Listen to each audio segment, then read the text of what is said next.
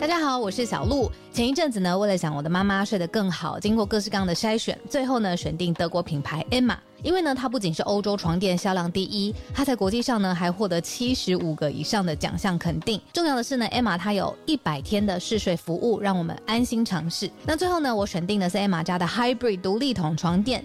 试躺之后呢，我就给它一个 hashtag 叫做云朵般，因为呢这一款床垫它有很强的包覆感，所以躺进去之后就像被云朵包住一样，很舒服，很有安全感。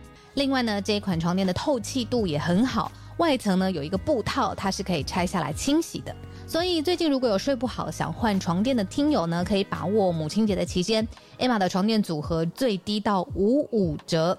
那输入早安新闻的折扣码 Morning，额外呢还可以再打九折。相关的优惠消息都在节目的资讯栏，欢迎大家点选链接了解更多。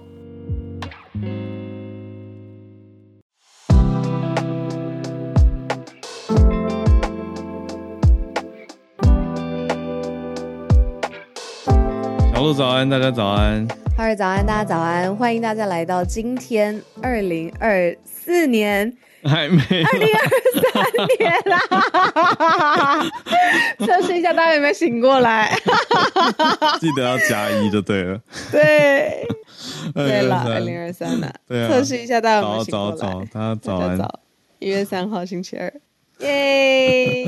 早安！哇，就这样跨了一年嘞。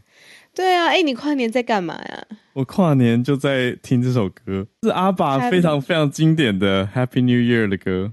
哦，是，可是这首歌在越南好红哦。为什么你你跨年的时候你人在越南对吧？你对看了一个直对对对对，我播，我我就在胡志明市，对，因为胡志明市比台北慢一个小时嘛，所以哦我就在那边算台北，等于是胡志明市的十一点，台北就已经各种群组爆炸了，就是大家都在新年快乐，新年快乐这样。嗯然后我就也在群组很热闹，然后想说啊，开个直播好了。结果我们的 rooftop bar 太吵了，就根本听不到我讲话声。音比较哦，懂了懂了，在外面的声音，对啊，DJ 在放歌啊什么的，那、嗯我就想说，好吧，就是让大家热闹一下。那后来真的到了整点的时候，嗯，就看看胡志明市的市民广场放烟火，大概就是就是这样。然后一群朋友就啊新年快乐这样倒数。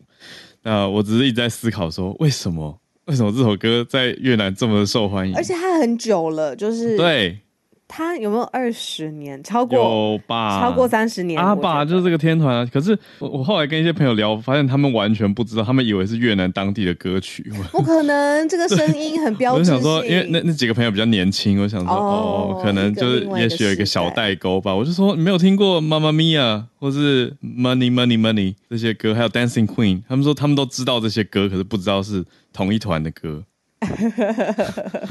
对啊，我想说这是爸妈年代的天团呢，阿爸。那所以应该超过三十年了。应该有，而且我我快速找了一下，我没有仔细看，有有人还特别写了一篇文章，就是 Why is ABBA so popular in Vietnam？是嗯一九八零年代红极一时的的天团了，可以这样说。看一下哦，发迹的时候是在一九七二年，而且啊，我现在才知道他们是瑞典对啊瑞典流行乐团斯德哥尔摩发迹的这样子。哦，原来如此，活跃一九七二年代，所以超过五十年了。一九七二年到现在嘛，很特别啦，因为对那个时候我搭航空公司，我们这次搭廉价航空月捷，连在飞机上就在放这首歌了，所以已经默默默默对一个文就洗脑。对，好特别哦！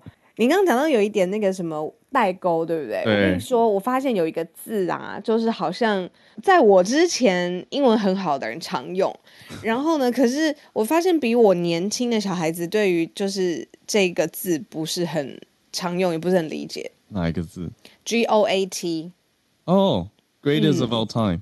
对，而且甚至是就是我记得我在学英文的时候，教我的老师或者嗯是学长姐是觉得这个字超级无敌潮，然后会觉得很酷的字。对，然后一个行业才会有，嗯，比如说大家公认的那种最厉害的明星，然后呃，翘楚中的翘楚才可以 deserve 这个字眼这样子。那我第一次学到这个字呢，是我开始刚刚开始看脱口秀的时候，那个时候呢，我不知道大家或者你知不知道，就是有一个呃黑人的脱口秀的泰斗，我真的会这样子说，他是 Dave Chappelle，就是大嗯戴夫查普尔应该是这样子翻的。然后我看他领奖，领一个就是美国最高脱口秀演员的最高奖项的时候，然后大家说他在舞台上面被他封为就是。呃，G O A T Greatest of All Time。然后后来我就在想，这个什么是山羊什么东西？这个，然后我就去找其他的人，发现比如说 Michael Jordan，他也被封封为呃，嗯就是 G O A T。然后就是真的各行各业，比如说音乐里头，或者是绘画里头，对对对对对对对。但为什么现在这个字好像有一点问题了？好像用用太久了，有点。果真也是一个世代的问题，是不是？我觉得最近，我觉得最近是因为氏族的关系，Messi，、大家都在一直说哦，Messi 就是 GOAT，就是 G O A T，Messi 就是 greatest of greatest of all time，大家都在讲，有人讲到烂掉。然后最近还出现一个评选，嗯，说这个字要要被应该被淘汰掉，最应该被淘汰掉的。你觉得为什么大家会想要淘汰这个缩写啊？就就是是看久了觉得可能是泛滥。嗯嗯，你自己会用这个字吗？我其实不会，因为我觉得我我我的考量不是不是我的考量是我用出来，如果很多人不知道，那何必呢？对我就会觉得那我何必？我还要一直解释，就我已经是老师了，我 哦自己一直加 无限加班，一直用大家不知道的东西，要说 来我来解释一下，教给大家听。我想说，啊就用大家听得懂的就好，就是他很棒，他，很厉害就好，天王天后就好了。天王天后，那个刚才奥尔说的这个啊，是一个叫做密呃密西根州其中的一个州立大学，他就公布说应该被封杀的字词清单，因为新的一年嘛。我们刚刚说的 G O A T 呢，就是山羊，这是史上最棒最厉害，是其中第一名，但是其中还有其他的整个清单，例如说什么。嗯，被翻成是拐点的叫 inflection point，呃哦，quiet quitting 无声辞职，gaslighting 就是情感操控。哎，这这一两年我听到非常多，疫情之后是不是很多嗯情感操控、啊 gaslighting？但对中文语境，其实很多人是是用对岸的用词叫 PUA。哦，对对对，你呃，你是不是被 PUA 了？对，其实他呃讲起来又很复杂，复杂复杂，老师好。老师好，对啊，哎，我觉得 gaslighting 这个字可以选成一题耶，因为我这两年真的听到很多，而且两年之前是完全我没有听过这个字的。对，可是其实这个排行榜出来，我觉得感受到不同世代的温差跟矛盾。就是嗯。gaslighting 好像才刚被哪一个字典选为年度牛代表字，津之类，对那种大的老牌字号。不，是牛津今年选的是哥布林模式，是哦别家的，对，但是某个大字典选它，maybe Merriam-Webster，反正选它哦。当年度代表字，然后现在马上一个大学大学的评选就觉得要被封杀，你懂吗？就是哦，就是懂啊，有有一些人才才觉得他嗯刚潮流刚红起来，可是大学生已经觉得太腻了，用烂了，太多了，太多了。对，所以落差很大。It is what it is，就就是这样，不然怎样也被要封杀。Does that make sense？这件事情那么口语的一一一句话，就是哎，那你这个有意思吗？这个呃，你听得明白吗？这种也也也被封杀哎。我觉得完全就是现在这个时代，呃，很多词我们才觉得刚正正红正想用的时候，想要赶一下流行，结果年轻人就说好老哦，对啊，现在没有人在用了，哎，可是好老，然后到封杀，这是不同程度的事情。就觉得用烂啦、有嗯、台呃台湾应该有一些什么，比如说什么之前什么弄到不要不要啊，就是哦天哪不要不要，对不对？年轻人听到也会觉得说，现在如果讲这个，就想说谁还在讲？对啊，什么对啊，biang biang 的，这样已有经 这个吗十二十十几二十年了吗？？biang biang，还是什么？OK OK，好好了好了，一早真是是的，好，我们新年让大家有个快乐开始。对啊，好，好所以总之让大家感受到这个时空的变化。现在二零二三年就这样来临了，那我们来帮大家做一些盘点哦。好，好啦。刚好接到第一题啦！哎、对我真的很喜欢这一题。我昨天看到的时候，我真的是就是迫不及待分享给大家，然后今天要分享给房间里面还有 podcast 里面的大家，因为我觉得好有希望哦这一题。嗯嗯嗯嗯，小鹿选这题我觉得很棒。我们一起来看一下，今年可能会改变世界有哪些事情。说实话，还蛮多的。那我们就挑一些有有趣的来跟大家分享哦。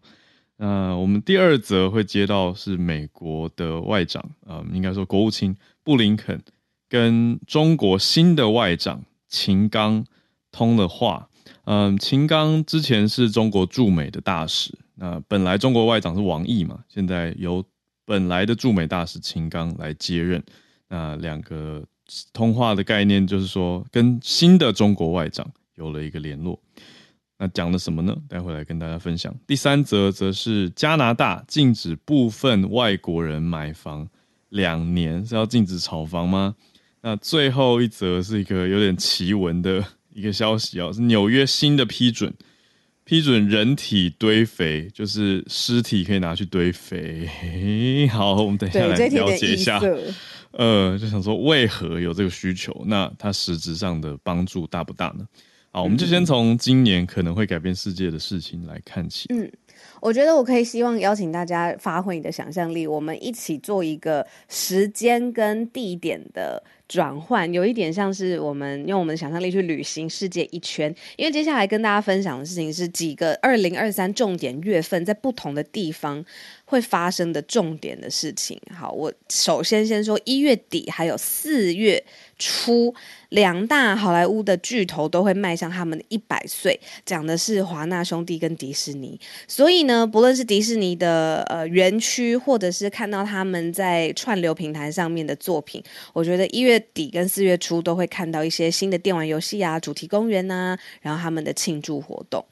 然后到了二月中旬到三月初的时候呢，我们一起到澳洲，因为在澳洲要办 World Pride 世界骄傲节，然后呢，预估说大概五十万人会参加这个十七天的节日。哇！然后再来继续哦，我们看在。呃，欧洲四月份的时候会发生什么事情呢？四月初，四月第一周，毕卡索逝世五十周年。因为这个缘故呢，世界各地所有的博物馆呢，都会有一些联合组织展览毕卡索庆典。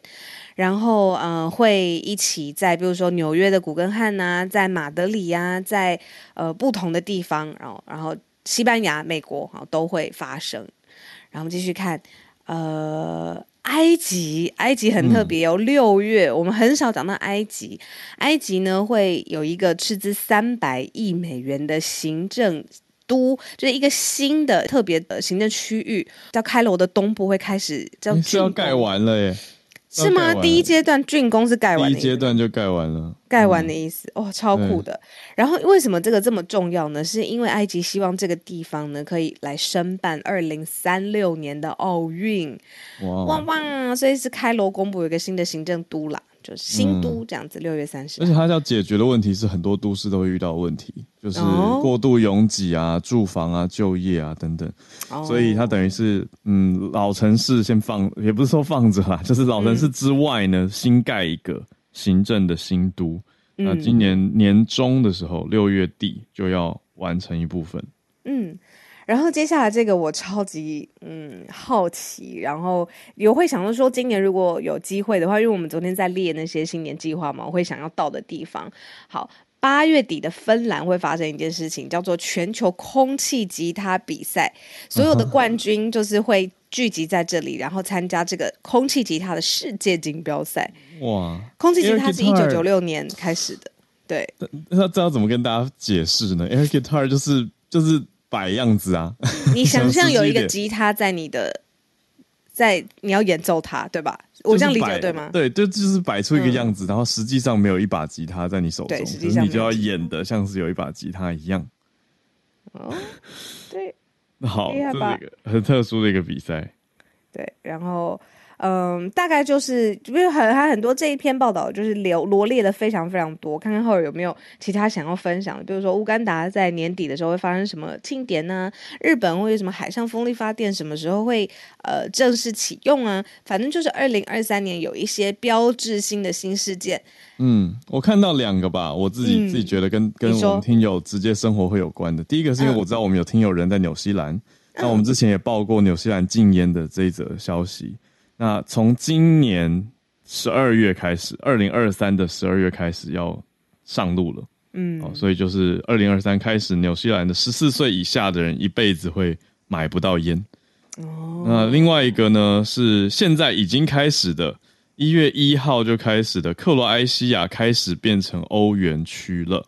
嗯。所以本来以前去 Croatia 你要用它当地的钱币嘛，嗯，但是因为我知道蛮多人会去克罗埃西亚旅游的，所以今年一月一号已经开始实施，所以克罗埃西亚希望用欧元来帮助游客去领略亚得里亚海的风景，嗯，所以让要去旅游的大家也有个概念，稍微知道一下这件事情变化是会影响到你的旅程的。好，所以还蛮多这些大大小小的事情，那我们就一起来期待吧。今年度应该有一些有有，还是有一些不能讲，还是有一些，呃，因为讲还是的时候，脑子里闪过的是，我们常常在报的这些国际大事，总是有一些事情是比较沉重、比较严肃的。对啊，会觉得哎，眉头一皱，或心里一揪，会担心啊，然后会觉得哎，怎么会这样？嗯，那刚刚讲的这几则比较是稍微生活啊，你说轻松一点，跟大家贴近一点，所以我说还是 有一些这种开心值得你期待的变化，即将在今年来临，那大家可以去做一些规划。对，哎，讲到新的今年来临，我们是不是还有一个新的连接可以跟大家分享？不是新的连接，就是可以跟大家分享的一件事情。还有我们很久没有提到的，就是。专属于 Premium Club 听友的这个 Club 目前还在持续当中哦。对，谢谢大家。我把链接放上来哦，也放在我们节目的资讯栏。嗯，这个其实一直持续的，我们非常感谢我们 Premium 的听友。那在去年在回顾的时候，也想到我们去年六月底的时候有办了一一场 Premium Club 的见面会。那这就是要感谢特别特别支持我们的听友，这是每个月。付了一百九十九元新台币来支持赞助这个节目，让这个节目会继续下去的听友，而且这些听友呢就加入这个专属的社团。那社团里面每天都有我们做出来的文字整理，把当天的重点消息，让没有时间听的话，想要快速的回顾或快速看的听友都可以看到。对啊，那我们也在规划今年要有一个机会，我们再聊，再开会讨论一下。有有有，昨天我们在列呃计划新计划的时候，我就想要抓抓你，可以一起来开个会啊什么的，对对对，好，没问题。对，就是 Premium 听友会有专属的活动啦，所以再次谢谢大家的支持。那如果想要现在加入的听友呢，我们这个会这个循环是到今年的四月嘛，哦，所以我们会四月应该会要再来跟大家有一个新的会公布新的规划，还有新的赞助方式。嗯，好，我们再跟大家讲。对，那现在这个连接就是，如果你很想要、很喜欢我们节目，想要继续让我们节目持续下去，想要支持我们的话呢，啊，这个目前这个循环到四月可以加入我们。好，那我们来接到第二则了。对，这个就是我们节目本色。我们来聊一下现在在世界上面大的震惊的消息。呃，中国的外交部长呢，和有一个新任的。呃，部长上任了，他的名字是秦刚。那他刚上任没有多久，他做了什么事情呢？他就跟美国的国务卿通话了。那这个通话的内容呢，跟这件事情是被国呃布林肯他在推特发文证实，就是两方在双方电话当中讨论了美中的关系。那这个脉络是什么呢？去年这个呃，他还是驻美大使。对。那他在去年十二月三十号的时候呢，就取代了已经任。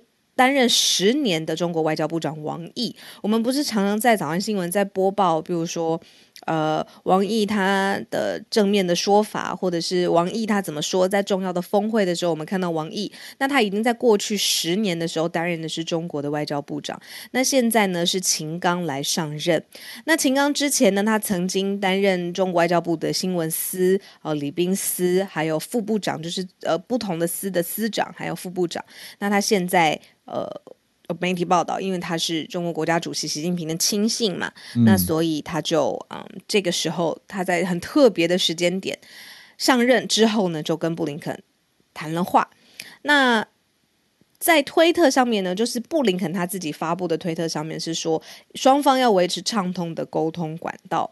那他呃也说，就是希望未来呢可以有更密切的工作的关系，实现更好的中美之间的互动。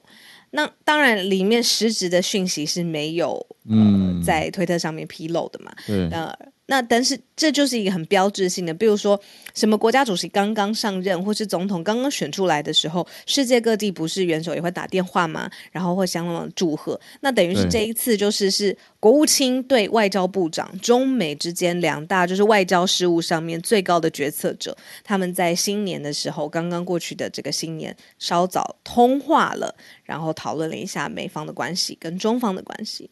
那我就想到，该竞争的时候竞争，该合作的时候合作。虽然中美之间现在这么多政治、外交、经济、经贸上面各种对立，嗯，然后产业上面的对立，可是你知道这通电话还是发生。对，那青刚也在 Twitter 上面发文，所以两边是呈现一个友好的姿态，但就是外交礼仪上，两边都互相是祝福友好这种呈现啦。那秦刚的推文也是讲到说，哦，跟布林肯告别啊，因为他之前是驻美的嘛，好，那他现在就是要转换工作了嘛，要回到中国去担任外交部长，所以就像小鹿刚说的，两边都没有公布什么实质的资讯啦，所以这就是一个外交的友好姿态的呈现，所以实际上到底如何，还是要继续看下去。嗯，我觉得他可能会对王毅讲到王毅的时候，脑中会浮现他的脸孔，因为王毅他的五官算是非常的突出，就是他很立体，然后他有标志性，他的眉毛蛮粗的嘛。嗯，这个是 是真真的，是真的是真的，不是开玩笑。那呃，秦刚他比较，我觉得相对于王毅来说，他比较温和，五官上面看起来比较温和。嗯，然后他是天津人，然后我刚刚在看他的这个 Wikipedia。就是他也说他的上任是就是要活络中美之间的关系。他是一九六六年出生的，嗯，对呀，出生于天津。他的专长就是呃国际外交政治，然后外媒，然后像 BBC，他封他一个称号叫做习近平的亲密助手。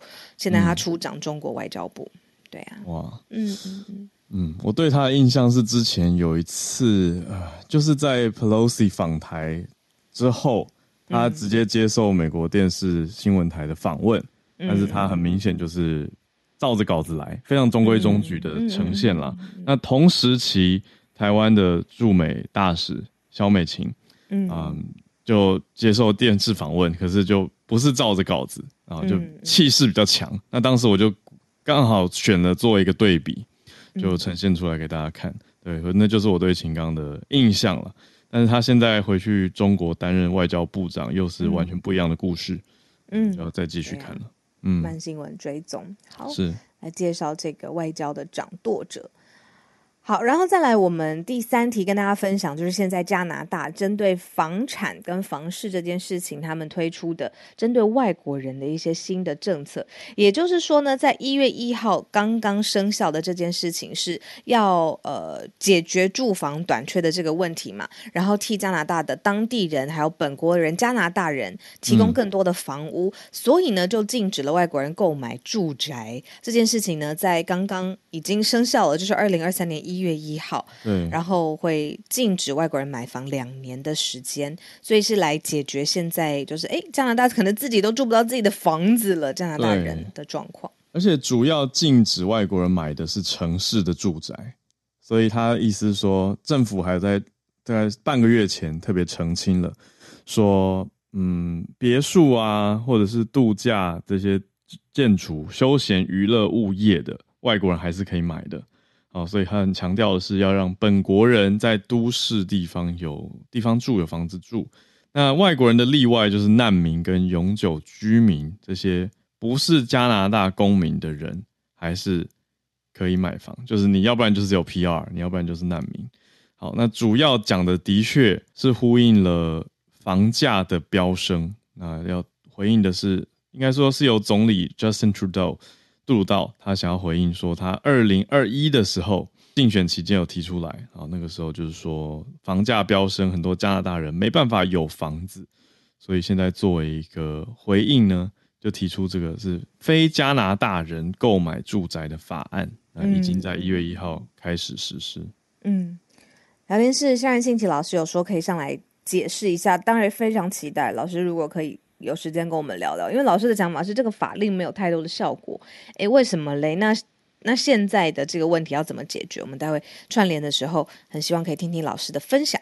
嗯，是不是有一些大家的自己的门路呢？你知道，透过当地人啊，什么这种的，嗯，好，那等一下来来期待待待会的串联。我们把最后一题跟大家分享哦。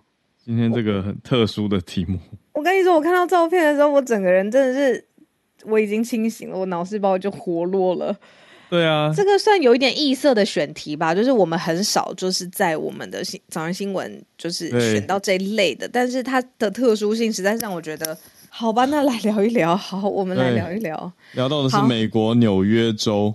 哎。嗯，批准的一项新规定，说叫做人体堆肥，讲的这个人体不是活体啊，是遗体，当做肥料可以来滋养花卉跟蔬菜。怎么弄？人体蛮长的，而且它它已经不是不是创新了耶，它是美国第六个允许人类遗体堆肥这种环保殡葬方式的州。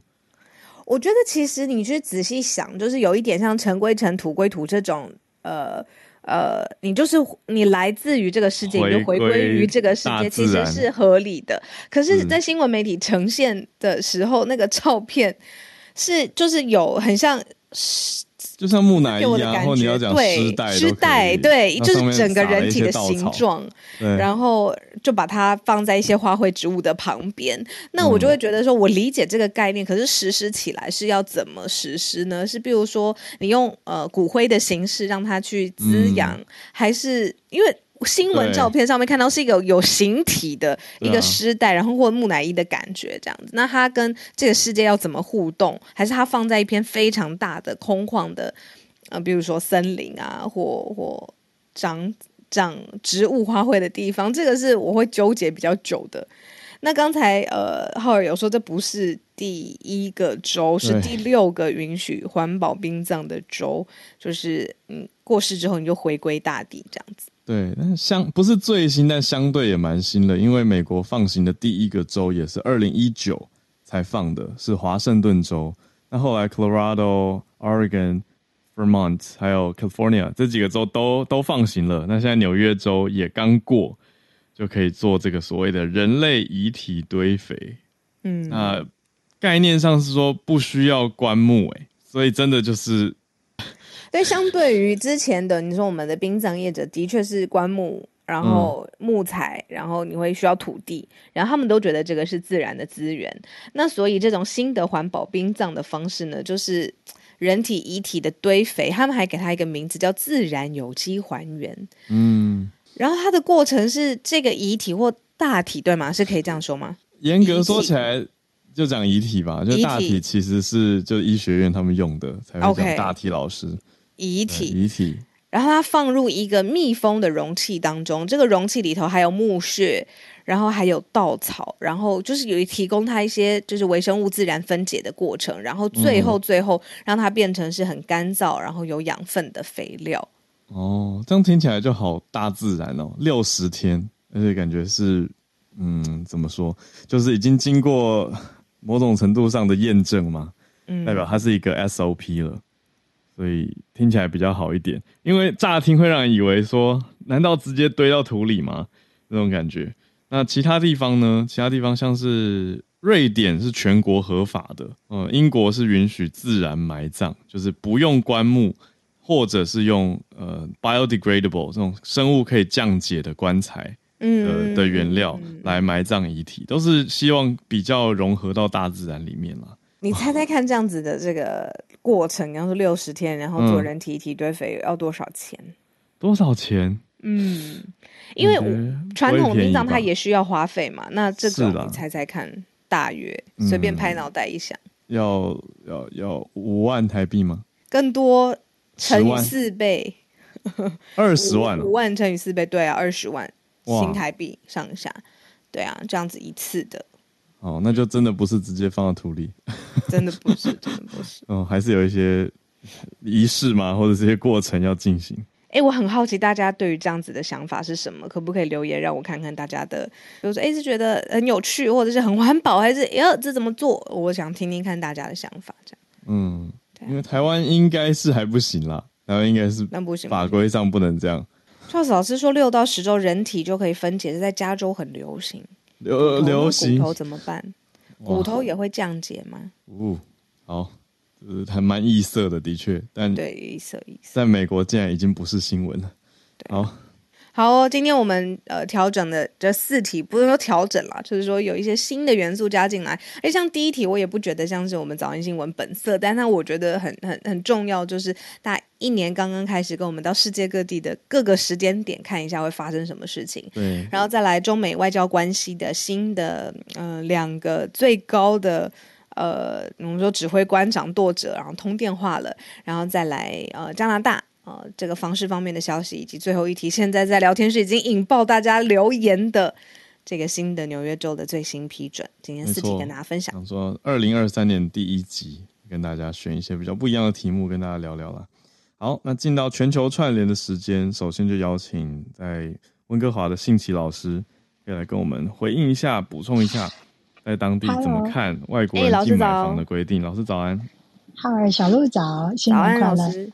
新年快乐，新年快乐啊！我我就嗯讲一下哦，大家可能嗯知道我的朋友就是我我的先生他是 Jens von Bergman，那他是一个 data scientist，那加拿大的 CMHC 就是啊你们的新闻的这个条款里面讲出来的这个啊 CMHC，它虽然长期都有在追踪。问加拿大的这些房价的问题，然后 housing 短缺，就是房嗯一般人买不到房子的这个，因为房价太高了。那这个问题其实，在加拿大已经很多年了，但是嗯，应该是五年前吧，就开始就有很多人说都是因为外国人。那五年前的时候，因为这样子的说法，也引发了很多的仇外的暴动吧。就是一些抗议之类的，但是后来用数据来看，其实 foreign buyer，嗯，就是外国人拥有加拿大的房地产，从数据上来看只有一 percent，那对一 percent 其实是真的很少的。那所以从 CMHC 他们整个国家的有关住屋的居住正义这样子的研究里面看出来，其实真的就是。我们的人口有大量的移民在一直在进来，但是我们还有那种老式的我要有我自己房子的想法还是太多，所以他们的建议就是希望能够改善多一些啊，multi home occupancy 的，我不知道中文怎么翻译，就是说多盖一些公寓吧，嗯。嗯嗯嗯嗯，而而不是 single house。那所以它这个蛮细节的这个。对，所以它这个，你要是从我大头的这个相片来看，就光这个指令、这个法令就 applicable 的是这个绿色的这个区。那绿色的这个区才这样子，绿色这个，对，这个绿色的区就基本上是我们 Metro Vancouver，那就是红色的区，这个法令是 applicable，但是红色的这些区基本上没什么人会去住到那边去。嗯嗯，然后以外国人来讲，就是说在卑诗省买最多的应该就是 Whistler，Whistler 就是冬季奥运滑雪的那个那个蛮嗯，从温哥华开过去要开一个半小时才开得到的，比较度假别墅的地方嘛。没错，就是滑雪圣地的区，那那里真的是外国人买的比较多。那他现在推出来的这个一月一号开始的，就是如果你是个 realtor，就是房地产中介，然后你让外国人就是说非法去购买了，那你会被判的很重。但是问题就是谁来查？就是 accountability 的这个东西，嗯，他们的执行，他们怀疑他们是根本就没有办法去做这些细目的检查，所以反而就是造成一个。大家说你又不会去取缔，然后可是要推出这样子的东西，嗯，对，所以没有人查，嗯，没有错，所以可能就是说，嗯，是不是因为这样子进外国人买房两年，真的会解决我们的住屋问题？嗯，所以大大部分的人是质疑的，就对了。那比较担心的就是又对担心又引发另一波的。筹外的一个运动起来，对，哦，谢谢老师的补充，因为蛮立体的，就是你看它的划分区域，它的实施的方法，还有到底谁会取缔，怎么查然后对。对对对，怎么查，然后以及现在加拿大对于外外来的人口，比如说外国人之间的这种紧张的呃关系，就有很多面可以讨论。那我补充最后一点，就是、嗯。大部分这一 percent 的人其实是美国人，哦 所以有些美国人他们是有两边的居住的，嗯嗯的身份，所以他们有些时候会跑来加拿大度假或是嗯滑雪等等的。嗯，谢谢老师的补充。好，对啊，因为我之前去温哥华的时候，就有一些人，嗯，等于身边朋友讲成两两派，一派就是说，哦，很多华人在买房子，然后就会说，嗯其实不是华人吧，说是白人也买很多啊，就说美国人买很多，嗯嗯，那到底谁讲的才对？所以嗯嗯，呃，看数据比较准。就谢谢老师跟大家分享。对，谢谢老师。接下来我们邀请这位 Peggy，好久不见呢。然后我特别好奇，今天是不是要跟我们分享巴西的政坛有一个新的局面了？Peggy 早安，早安，小鹿，早安，好，嘞早安，新年快乐，好久不见。新年快乐！是的，是的，我今天想要跟大家分享，就是在元旦昨天巴西这边的当地时间下午，呃，一月一号下午的时候，就是巴西总统路易斯·纳斯卢拉的 Silva 在元旦的时候正式宣誓就职总统。哎，那这是他嗯这是他摆脱就是贪污疑云呐、然后被关押在库迪去吧五百呃八十天以后，第三度担任巴西最高领导人的位置。那他在整个过程当中有很多亮点，我很想跟大家分享，但是因为太多了，所以我就稍微整理大概三个部分。一个部分，第一个部分就是安全的问题，就是露兰她坚持乘坐敞篷车前往国会，跟第一夫人镇长还有副总统 Geraldo Alckmin 跟副总统夫人他们一起沿路跟着他们的支支持者，还有呃还有就是工党的支持者挥手致敬，还有嗯致意。但是就是因为为什么我会觉得这个是很值得一提的，就是因为去年呢、在总统大选出炉之后，巴西的社会就一直动荡不安。从博索纳罗不愿意公开承认自己败选之外，然后打破传统不致不致电祝贺给胜选的总统，那到卡车司机啊，还有博索纳罗的支持者封锁很多城市的重要干道，嗯然后并且在军队基地前面扎营，然后呼吁军队要出来干预选呃选举的选举的结果啊，然后不让露拉顺利就职啊，然后一直到去年的十二月二十四号，有一位名叫 George Washington 的一个男男子，他从事他是因为从事恐怖行为被联邦特区的军事警察当场逮捕，因为他在巴西利亚，就是巴西的首都的机场附近的一罐一辆油罐车上面安装爆裂物。那这些行为都让巴西的巴西总统露拉的幕僚劝他不要坐敞篷车，嗯然后坐防弹车前往国会。但但是因为他是哦，对，但他的形象一直以来都是很亲民，所以他坚持就嗯是乘坐敞篷车，然后一直就是挥手啊，向他的支持者致意。那嗯接下来在国会宣誓的时候呢，在巴啊巴西联邦参议院的院议长 Rodrigo Pacheco，他在演奏国歌之前呢，要求大家起立肃静一分钟，为了就是悼念刚过世的巴西球王贝勒，还有前教宗贝尼陀十六世。那在宣誓之后呢，露拉她就会从国会前往呃巴拉索的布兰纳的，就是高原宫，然后进行总统，就是应该是由前总统转交总统绶带给现任总统的一个仪式。对，那在过去之前呢，因应呃巴西第一夫人的要求，礼宾部他取消了鸣放二十一声大炮的庆祝仪式因为为了就是保护那个高敏感的群族，像是自闭儿或者是身心障碍的人士，嗯然后还有毛小孩，因为、嗯对，因为当天有很多很多家人呢带着自己的猫啊或是狗前面去前前去庆祝嘛。那第一种第一夫人就说，那我们就不要放大炮，因为那声音很大声会影响到他们。嗯那因为前总统他一拒绝出席典礼嘛，他在三十号还是交接30号怎么办？对啊，他不交接那个绶带，不交接他，嗯，他在他在好像是三十号还是三十一号的时候就飞往美国的佛罗里达，他就不在巴西境内了。所以一直到最后一刻，嗯我们都不知道到底是由谁要去转接转交那个总统的绶带，因为他这是一个很有嗯象征性的一个仪式嘛。嗯最后呢，是由礼宾部安排由露拉夫妇还有副总统夫妇，在他们呃有八位作为民间社会代表的人士，比如说有呃。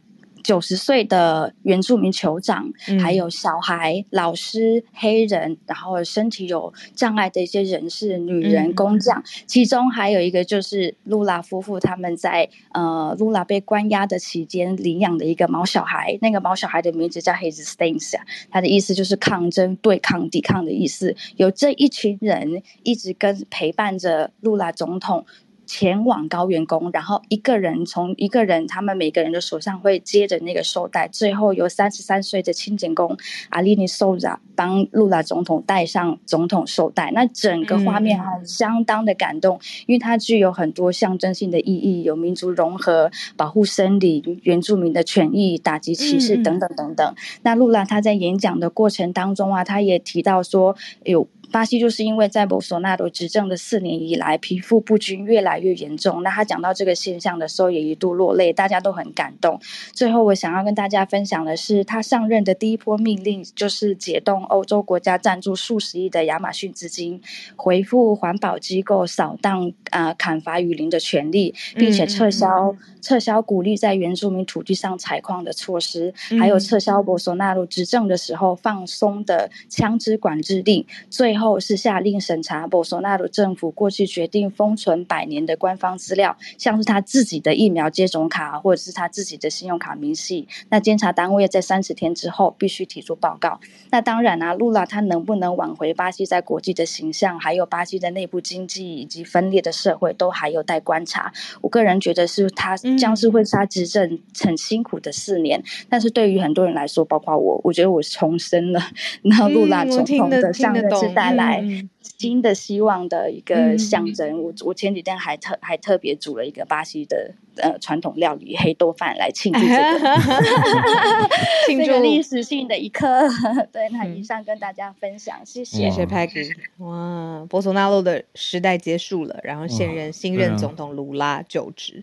听起来这个新的二零二三年对巴西来说非常非常不一样。对啊，嗯，好。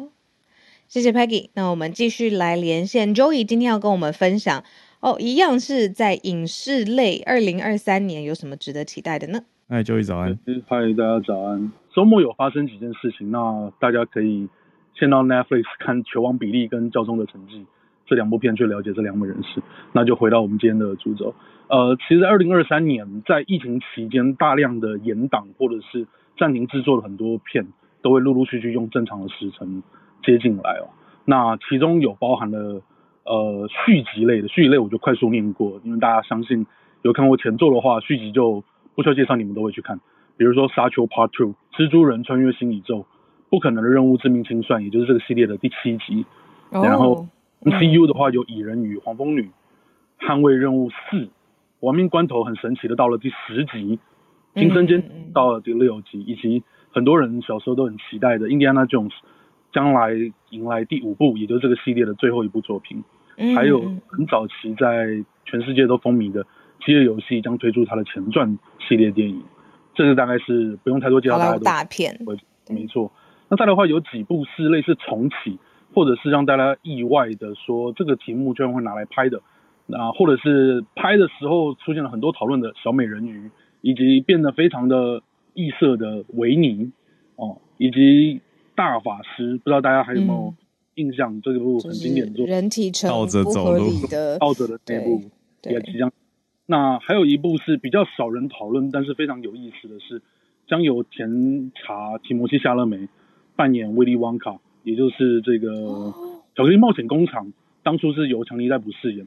那夏勒梅这部是在前传电影，年轻的威利新一代，对，将演他的青少年时期。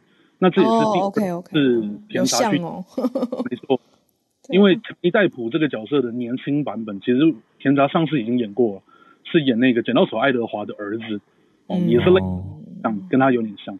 那再来一个是呃，大家比较摸不着头绪的是变形金刚，类似续集，类似重启，那大家可能会都会去看。那再来的话，补充四部。是新作品，然后讨论度非常高，但是台湾不见得讨论度这么高的。一个是这个《龙与地下城》，《龙与地下城》是一款桌游去改编的。那如果有在看这个怪奇物语的话，大概就会发现这一个桌游他们就是从头玩到尾。嗯那那个桌游将被改编成电影。然后一个就是超级马里欧兄弟，他讨论要电影化，讨论了非常久，那在今年终于要上映了。另外一个就是大家也很难想象他到底要怎么电影化，而且还是由马格罗比跟 Ryan Gosling 去饰演的 Barbie，他也要电影化了，而他的预告片非常的有趣哦，他预告片就埋了非常大量的彩蛋，是让电影迷跟喜欢芭比的人都很疑惑，到底它会变成什么样的一部电影。那我个人个人最期待的是七月二十一号，克里斯多夫诺兰终于要上映的《奥本海默》，它是描述这个原子弹之父的故事。那之前大家都讲说，哎呀，这个每次都实拍的这一位导演，这次该不会真的要放原子弹吧？那他是没有直接正面回应，但他有说这么一句话：原子弹这种东西肯定不能用 CG 吧？啊，所以我们来期待一下到底要怎么模拟这个现象。那海外的讲完之后，我们可以回来讲一下台湾重要的几件事情。最重要的事情其实大概是受到国际认可的台湾导演杨德昌导演嗯逝世十五周年。那他的回顾展将在七月在北美馆展出。为了这次展览，其实从呃前两年就开始在修复他的两部作品嗯《独立史》跟《麻将》，那中间会展出他的大量的手稿，还会用一些新媒体艺术的，还有互动式嗯方式，去让大家更了解这一位。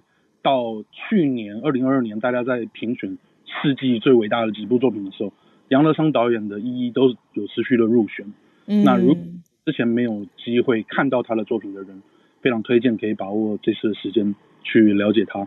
好，那今天分享到这边。谢谢 Joey 哇哇，帮我们盘整二零二三，不论是好莱坞的大片啊，或是台湾自己的影视方面值得重视的地方。好，值得期待。好多片我已经他刚讲完，我已经很想看了，好就留在今年。好，哎，我们跟汉超、朱小汉连线，新年快乐，新年快新年快乐！你在哪儿啊？现我在我现在我现在还在美国，二月才去新加坡呢。好好好嗯，对，然后就要来。台湾了。是的，非常开心。嗯，好的。不过呃，还有一个比较开心的消息，就是克罗埃西亚啊，刚刚在这个世世足赛取得第三名的克罗克罗克罗埃西亚克罗埃西亚，呃，二零二三年的一月一日正式加入了申根区还有欧元区，所以现在欧元已经成为了该国的法定货币。呃，另外就是持有申根签证的旅客就可以自由出入 Croatia，就没有对这个申根国家的边境管控了。那其实 Croatia 早在二零一三年的时候，其实就已经是啊这个欧盟的会员国，呃，只不过申根这个申根区的考察还有欧元区的考察，其实是呃直到是这个今年这个今年的时候才可以正式实行，主要就是要看这个该国的安全的情况以及经济的情况，就不要给这个欧盟来拖后腿。比如说像希腊，希腊因为之前有这个安全问题的考量，所以其实它是到了这个几年以前啊，虽然说它加入欧盟是很久了，但其实几年以前才开放这个申根区给他。那嗯 Croatia 它自己的经济实力来说，并不算特别的强劲，也就是欧盟平均值的六十一趴左右。呃，但它是一个重要的旅游国家，所以这个呃，对于它加入欧元区来说，对于欧盟就是尤其申根区有四亿多人嘛，呃，对于欧盟其他的国家，还有这个啊，就是外籍游客也好啊，都是一个非常好的消息。同时，对 Croatia 来说，也是一个通过旅旅游创汇的大好时机。那 Croatia 它其实也是一个拥有丰富历史的国家，有非常多的这个啊自然景点和人文景点，呃，包括这个现在呃就是保留罗马帝国时代这个遗迹最多的国家，第一个是意大利，另外一个其实就是 Croatia。那另外 Croatia 它地形非常的多样化，它既有海这个既有海滩，也有这个高耸的山地，呃，所以也是这个欧洲相当热门的一个游客区。那相信这一次它这个正式成为欧元区的一员，以及成为申根区的一员，呃，希望能有越来越多的这个啊，就是游客能够无障碍的进入到 Croatia 当中。呃，另外台湾去 Croatia 也是免签的哦。嗯，就是这样，谢谢。嗯，谢谢朱小汉帮我们整理了这个旅游新知。我曾经去去过 Croatia，呃，应该很多我记得喜欢那个《冰与火之歌》的，对，因为不就是很多在那里取景拍摄。对 Dubrovnik 那个王者王者在临嘛，呃，君临天下，君临天下 讲错，对，君临天下那个古城，对，嗯就在那边拍摄的。嗯，好，那我们再来连线，今天最后的连线是叶老师，老师新年快乐，老师早安，老师早，嗯，好早，小鹿早，新年快乐，新年快乐。那嗯、我补充一下，就是刚刚第四题就是提到那个人体堆肥哈、事实上蛮久以前就已经有研究。当然，就是说我看到的研究，他们主要是针对生物分解以后多久，周围的微生物会恢复正常。嗯那如果以微生物来说的话，大概是要半年，就是一百八十天。嗯但是如果不是讨论微生物的话，我想刚刚提到大概六十天应该是差不多。哦，那微生物的当然就是概念，意思是说，就是因为有一个新的生物体在那边分解，它就会改变当应该不不能讲当地，就是那那附近环境的微生物平衡，是这个意思吗？那过了半年以后，它会恢复本来的平衡。对，没错，就是这样。那当然就是说，嗯我也有看到你中央社的新闻，就是提到树葬和不不是树葬，对不起，就是现在这个所谓的人自然有机环对人体堆肥。那他没有提到的，我想啊，应该还是需要减骨，因为我看到的很多嗯研究里面都提到说哦骨头并不会分解，嗯嗯嗯嗯，理解。对，所以骨头应该还是需要清理掉。嗯那当然就是说，呃，我分享一下，其实我自己早就签了捐大体跟捐器官，嗯。然后我觉得说，反正没有用到的东西，能够发挥它的边际效应也没什么不好。嗯嗯嗯。对，那我今天要分享的新闻是一个蛮特别的新闻，就是英国有一个五十三岁的男子，那个算起来他应该跟我一样大，他叫做 Gary McKee，他在二零二二年每天都跑马拉松，哦，每天呢、嗯。对，哦然后募款，因为他自己有一个 cancer 的 foundation，嗯。要支援癌症治疗的基金会，他就举办了这个活动。而且最厉害的是，我觉得我本来第一次看到这个新闻的时候，我想说，这样他还要工作吗？嗯。但是他真的有工作，啊，就他他有一个全上班吗？对他上班，他每天在上班之前慢跑，跑四十二公里，就是马拉松的距离，跑到他上班的地方，这样子。哇，这个对，那超厉。害的。嗯，对他用这个方法募款，募到了一百零九万又三千英镑。那就是支持他的这个基金会嘛。对对对，来支持他的基金会，那真的是呃非常的令人敬佩。嗯我觉得我自己很努力的想要每天运动，有时候都会偷懒，嗯，但是想到有人可以天天跑马拉松，真的是很厉害。对，而且还是跑全马，哎，四十二公里。对，，他是跑全马。嗯，不可思议。那对，那有兴趣的人可以看一下他的 Twitter，只要查 Gary McKee，G A R Y M C K E E，嗯应该就可以查到。然后他在 Twitter 上面的那个是叫做 Marathon Man 三六五，真的是三百六十五天都跑马拉松。然后他说最后一天的时候，其实他还蛮紧张的，因为终于要完成了。然后他有一、有一点担心不能完成，当然啦，这样跑就是他跑坏了二十二双运动鞋，嗯嗯，这个人真的是对非常厉害。那也祝大家新年快乐。谢谢老师，哦，这个很励志的新年消息分享。有人在二零二二年跑了三百六十五天的马拉松，那我们二零二三年大家可以找到自己的目标，努力一下，不一定要是马拉松啊。那个，因为那个讲起来，他一定不可能是二零二二才开始跑啊，他以前就有相关呃的训练呢，对啊，习惯这不是对一触可及的事情。对，但是大家现在开始，never too late。哎，我如果没有记错的话，向仁信奇老师是不是也是跑马拉松啊？